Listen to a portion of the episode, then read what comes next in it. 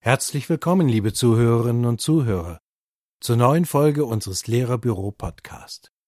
Unser Thema heute Wo bitte bleibt denn der Respekt? Mit dem Respekt an Schulen ist das so eine Sache. Gerade als Berufseinsteiger ist es nicht immer ganz leicht, sich durchzusetzen und respektlose Schülerinnen und Schüler einzunorden. Ein No-Go ist es allerdings, Renitente an ihrer verwundbaren Stelle zu treffen, ihrer Coolness. Dafür opfern sie fast alles, manchmal sogar ihren Abschluss. So berichtet ein Lehrer dem Spiegelmagazin. Das will er nicht zulassen und deshalb bringt er so manchen männlichen Querulanten schon mal zur Raison, indem er sein Handy zückt mit den Worten Ich muss leider deine Mama anrufen, wenn du nicht brav bist.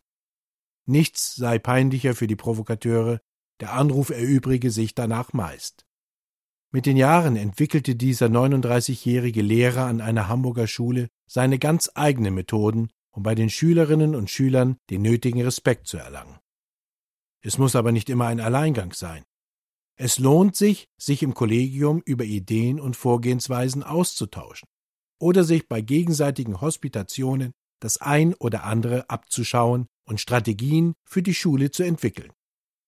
Schon jetzt kann Ihnen der heutige Podcast weiterhelfen mit bewährten Praxistipps, mit denen Sie ein besseres Standing bei Ihren Schülerinnen und Schülern bekommen. Nett sein bringt nichts. Diese Erfahrung machte die bekannte Lehrerbloggerin Frau Freitag gleich in den ersten Wochen ihres Referendariats. Da probierte sie es noch mit Nettigkeit, doch die Kontrolle über die Klasse entglitt ihr mehr und mehr. Nach außen gab sie sich ruhig, doch innerlich kochte sie und eines Tages platzte ihr der Kragen. Das war der Beginn ihrer Schreiphase, nach der sie damit begann, sich und ihre Regeln durchzusetzen. Sagt eine Lehrkraft zu ihren Schülerinnen und Schülern, seid doch bitte mal kurz ruhig, hat sie schon verloren, meint Frau Freitag. Klare Ansagen sind geboten, ohne Relativierung durch mal kurz oder Konjunktiv würdet ihr, damit die Schüler und Schülerinnen den Lehrer und die Lehrerin ernst nehmen. Doch wie macht man das? Den richtigen Ton treffen will geübt sein, genauso wie die Formulierungen, mit denen Sie etwas einfordern. Dabei hilft es, sich in der Lehrerrolle selbst zu beobachten und zu reflektieren. Welche Sätze sind eher kontraproduktiv? Entkräfte ich eine Anweisung dadurch, dass sie wie eine Entschuldigung klingt? Oder auch ganz grundsätzlich, warum fällt es mir überhaupt schwer, eine klare Ansage zu machen und den Schülerinnen und Schülern eine Verhaltensänderung abzufordern. Wie auch die Geschichte von Frau Freitag zeigt, brauchen Kinder und Jugendliche Grenzen. Und wer sie als Lehrkraft nicht setzt, verliert an Respekt. Besonders bei neuen Lehrern und Lehrerinnen testen die Kids meist erst einmal aus, wie weit sie gehen können.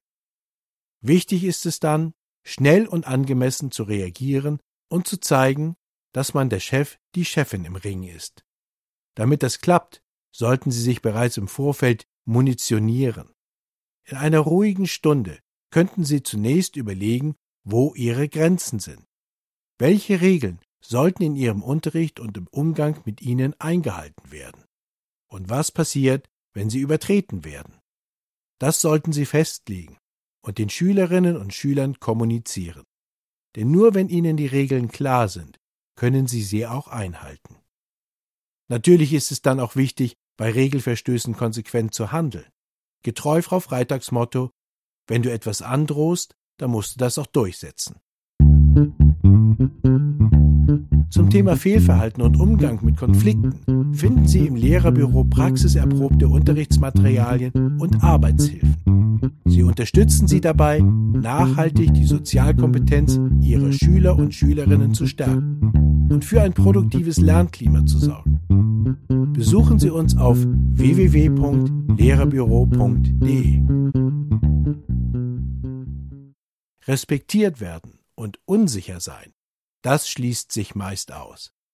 Und ob jemand selbstbewusst und souverän ist, erkennt man sekundenschnell an der Körperhaltung, der Stimme und der Sprache. Doch einen respektablen Auftritt kann man sich nach der Devise Fake it until you make it auch einfach antrainieren. Lauter sprechen, Aussagen und klare Handlungsanforderungen formulieren, fragenden Tonfall am Satzende vermeiden, Sätze grundsätzlich beenden und dabei nicht leiser werden, nicht den Blick senken und vieles mehr. Der eingangs erwähnte Lehrer hat sich zudem einen Psychoblick angeeignet, bei dem rebellierende Schüler und Schülerinnen sich fragen, ob gleich einer dieser berüchtigten Ausraster kommt. Außerdem hat er dafür gesorgt, dass an der Schule ein paar Geschichten über ihn kursieren. Welcher Schüler, welche Schülerin will es sich schon mit einem Lehrer verderben, mit dem man einen ganzen Sonntag lang das Klassenzimmer streichen muss, nur weil man einen 20 Jahre alten Tisch bekritzelt hat? Nun, das kann man so machen, muss man aber nicht.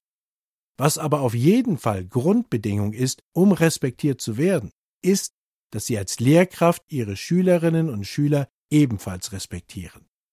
Sie sollten daher geduldig sein, gute Umgangsformen vorleben, ehrliches Interesse an den Schülerinnen und Schülern zeigen, möglichst gerecht bleiben, auch bei Schülerinnen und Schülern, wo das nicht leicht fällt, den Schülerinnen und Schülern auch eine zweite, dritte und vierte Chance einräumen und einen abwechslungsreichen Unterricht gestalten.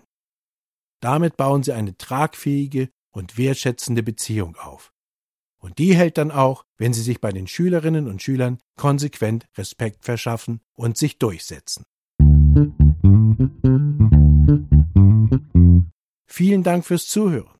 Wenn Sie weitere Tipps und praxistaugliche Hilfestellungen suchen, die Ihnen als Berufs- und Quereinsteiger den Schulalltag erleichtern, dann besuchen Sie uns auf www.lehrerbüro.de.